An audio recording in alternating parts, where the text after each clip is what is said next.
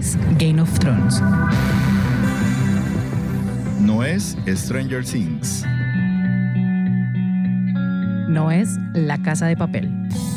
Es Tiempo de Series, el programa. Bienvenidos.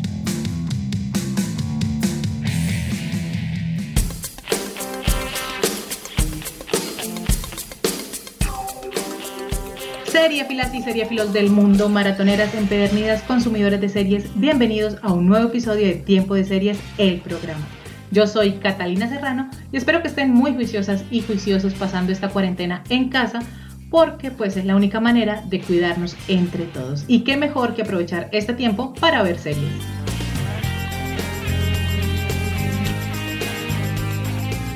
Recuerden que pueden seguirnos en nuestras redes sociales arroba tiempo de series by cats en Facebook, Instagram y YouTube. Y en Twitter nos encuentran como arroba tiempo de series. Allí pueden compartirnos sus opiniones, sugerencias, comentarios y recomendaciones seriefilas.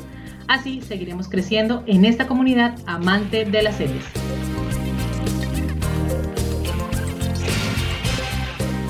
Hoy tenemos un episodio muy especial porque entrevistamos a los creadores de Todes Nosotres, la nueva serie original de HBO para Latinoamérica. Así que sin más preámbulos, vámonos de una a maratonear.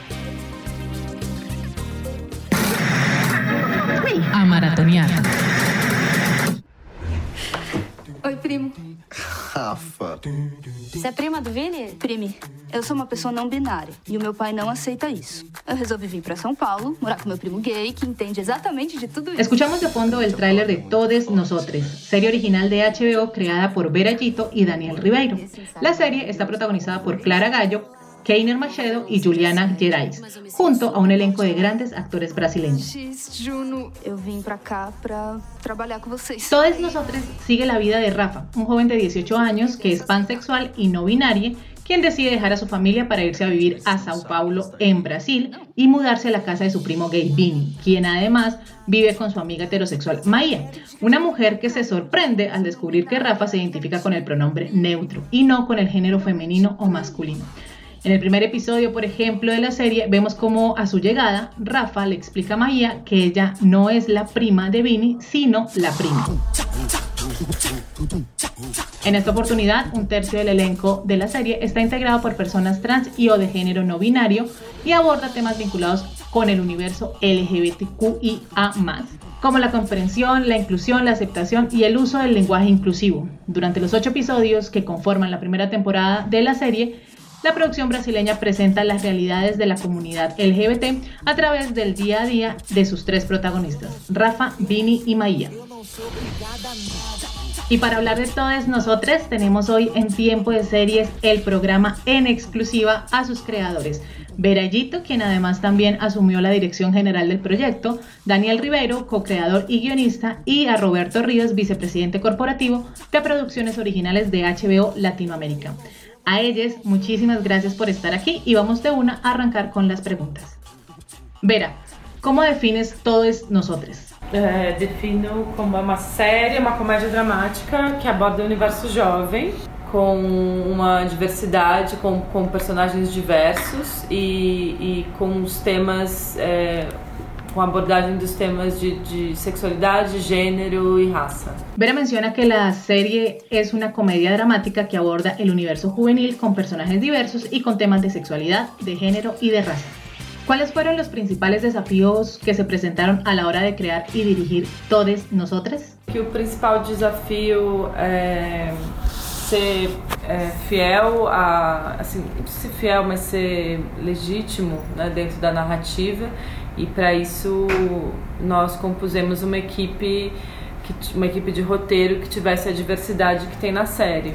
Fora isso, todos os desafios que existem numa obra audiovisual, que, que é como é, mover uma montanha, né? Cada obra audiovisual é uma grande empresa que se forma é, durante alguns meses e gerir todas essas pessoas e todos esses talentos é sempre um desafio. Para Vera, el mayor desafío fue mantenerse fiel y legítima a la narrativa de la serie.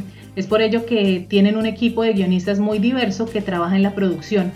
Otro de los retos también pues, son todos aquellos que surgen con cualquier obra audiovisual, que es casi como mover una montaña, pues cuando se trabaja con esa cantidad de gente, es como si uno estuviera manejando una empresa durante cierto tiempo. Que mais que outros desafios? Acho que é manter o tom de comédia dramática, porque tem que sempre ficar num equilíbrio entre não ir muito pro drama e também não virar uma comédia muito escrachada. Y ainda así parecer muy real, ¿no? ser natural y realista. Por su parte, Daniel nos cuenta que otro de los desafíos fue mantener el tono de comedia dramática en la serie y encontrar el equilibrio entre los dos géneros y que no se convirtiera pues en una serie cómica o en un drama per se, sino en un drama natural y realista. ¿Qué significa para ustedes ser los creadores de una de las primeras producciones brasileras en abordar y acercarnos a la comunidad LGBTQIA en Latinoamérica? É, acho que a importância é dar visibilidade às nossas existências. Essa foi a pergunta, se é importante? Acho que significa é, celebrar essas existências que são as nossas próprias existências. Mulheres, mulheres cis, trans, gays e toda essa turma. Vera nos dice que não está muito segura de saber si son los primeros en abordar este tema, pero que también pues no se trata de ser pioneros en esto. Para ellos la importancia de, la serie radica en dar visibilidad a esas existencias que son sus propias existencias y la de otras personas como mujeres, mujeres cis, trans, hetero, lesbianas y gays y pues a todo ese grupo nuestro.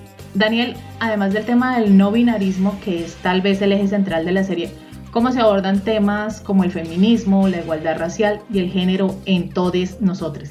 Eu acho que a gente trata na série com os personagens assim como a gente trata na vida real. A gente tem que lidar com essas questões todos os dias. Né? E muitas vezes de forma sutil, que quem não faz parte desses grupos não entende. Então a gente tentou transformar essas nossas histórias e experiências em histórias dos personagens. E eu acho que assim, quem o espectador que talvez esteja um pouco distante desses temas, consiga compreender como a gente, como é, como, so, como a gente, como são essas experiências nossas. Daniel dice que esos temas los tratan con los personajes como se tratan en la vida real, pues son temas con los que lidiamos todos los días y muchas veces de una forma sutil. Las personas que no hacen parte de estos grupos tal vez no lo entienden, pero lo que quieren o lo que intentaron hacer con la serie fue convertir sus propias historias cotidianas en historias y experiencias que viven día a día los personajes y tal vez así el espectador que está más alejado de estos temas pueda comprender cómo han sido las experiencias de los creadores. Únete a la comunidad de seriéfilos y seriéfilas más grande del mundo siguiendo las redes sociales de Tiempo de Series by Cats en Facebook, Twitter e Instagram. Y escúchanos también cuantas veces quieras en Spotify, Evox y Deezer y demás plataformas de audio. Hoy estamos hablando con los creadores de Todes Nosotros en entrevista exclusiva para Tiempo de Series, el programa. Vera, en tus anteriores proyectos audiovisuales las historias han girado en torno a la amistad y a la vida cotidiana de los adultos contemporáneos, personas entre los 25 35 años. ¿Por qué es para ti importante abordar esta etapa de la vida? Eu acho que a juventude ela carrega a, o novo, a novidade, as, que estão sempre a, um pouco adiante do tempo. E para dramaturgia isso é essencial, trazer para uma história conceitos novos e, e, e transformadores é o, é o, coração de qualquer história. E os jovens, um jovem é por conceito uma pessoa em transformação, então é sempre interessante. Vera dice que cree que a juventude traz lo nuevo, essas ideias um pouco adelantadas para seu tempo, para sua época, e en la dramaturgia esto es esencial. Esos elementos transformadores son como el núcleo y el corazón de todas las historias y los jóvenes en sí siempre están en una constante transformación y eso es lo que es interesante de abordar. Roberto, en todos nosotros, además de los personajes, la ciudad de Sao Paulo, donde se desarrolla la serie, también es protagonista. ¿Cómo se representa la ciudad en esta serie en particular? Yo soy paulistano, es decir, de la ciudad de San Pablo, no solamente del estado de San Paulo. Eh, yo viví toda mi vida aquí em, y en los años 80 San Paulo no era muy querido, excepto por nosotros mismos desde aquí, ¿no?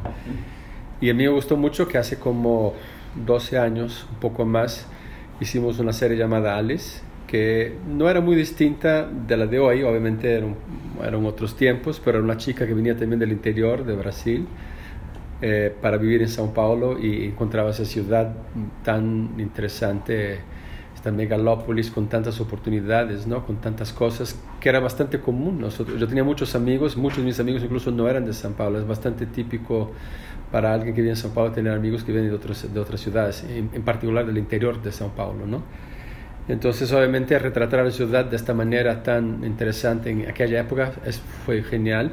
Y esta, sigue presente ahora, a lo mejor no tan uh, como en, la primera vez, porque ya está un poco más natural ahora representar San Pablo, sospecho, pero... Eh, pero en realidad San Pablo sirve también como una ciudad grande para cualquier otra persona. O sea, las ciudades grandes son siempre un atractivo para las minorías, porque obviamente cuando vienen esos mundos pequeños, eh, como dicen en inglés, ¿no? Los small town boys, ¿no? Los chicos de los pueblos que tienen que salir de su pueblo donde sufren mucho porque una minoría en un pueblo pequeño es muchas veces el mismo chico, chica o chique solitario.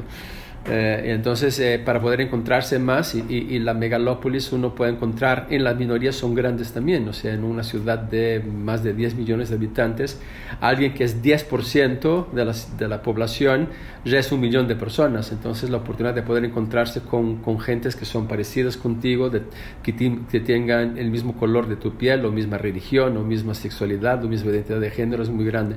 Entonces, obviamente, hacer una serie de este tipo en São Paulo eh, como puede ser Nueva York, como puede ser Madrid, como puede ser um, Buenos Aires, eh, es, obviamente es fundamental, ¿no? Es esa historia ocurriendo en un pueblo pequeño sería prácticamente la mera Rafa infeliz, sin entenderse con nada, buscando encontrar quizás una otra, un otro Rafa uh, por ahí, ¿no?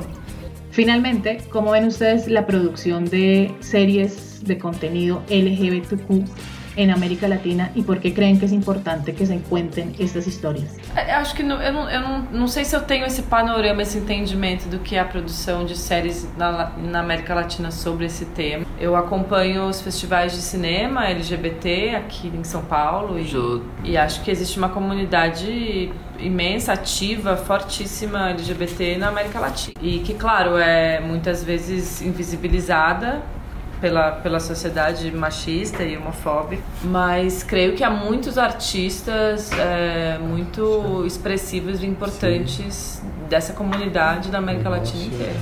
Vera nos dice que no tiene claro el escenario actual de la producción de América Latina sobre este tema, pero desde su trabajo suele acompañar festivales de cine LGBTQ en Sao Paulo y cree que en Latinoamérica hay una comunidad muy grande y muy fuerte que muchas veces es invisibilizada por la sociedad machista y homofóbica que la tornan invisible, pero que actualmente hay muchos artistas de esta comunidad muy expresivos, muy importantes, que hacen muchas cosas en Latinoamérica.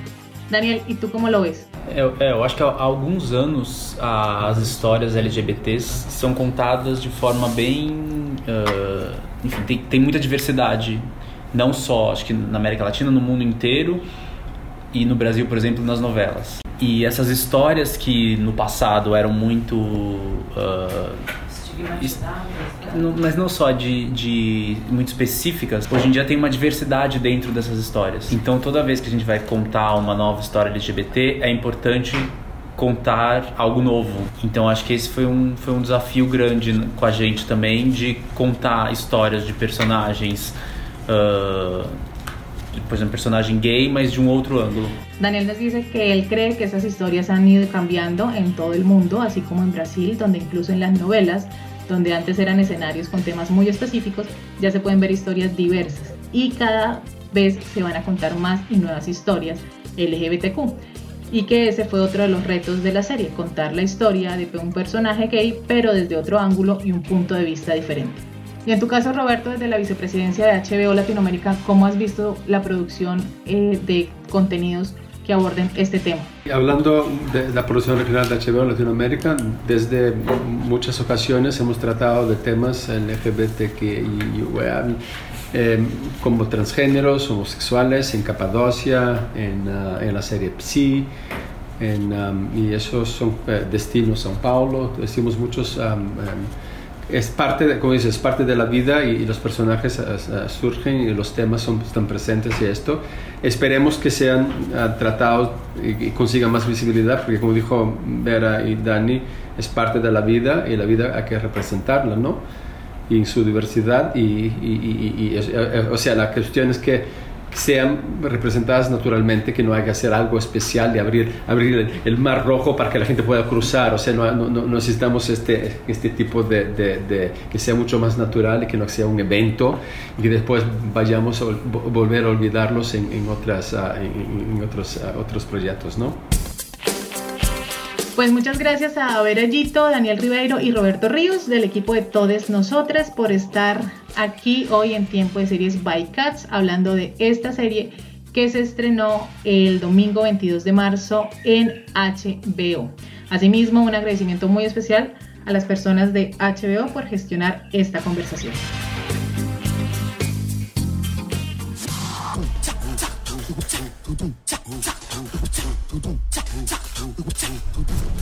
Todos nosotros está disponible en HBO Go y se está emitiendo domingo a domingo en el canal de HBO. Ya está disponible el primer capítulo de la temporada. Son 8 episodios de 30 minutos cada uno, así que es un muy buen plan para seguirla en estos días y para seguir esta serie latinoamericana brasileña que habla sobre la comunidad LGBT. Así llegamos al final de este episodio de Tiempo de Series, el programa, una idea original de Catalina Serrano con la producción de Julián Cala. Tiempo de Series se graba en los estudios de la emisora virtual Estación V de la Universidad Pontificia Bolivariana en Bucaramanga. Les recuerdo que pueden apoyar este proyecto recomendándonos con sus amigos, compartiéndoles el link de este podcast y dándonos una puntuación en la plataforma de audio de su preferencia. Esto nos motivará muchísimo para seguir haciendo este programa y así llegar a más seriéfilos y seriéfilas que están buscando qué ver en sus fines de semana. Sigamos conversando. Nos escuchamos en una próxima. Chao.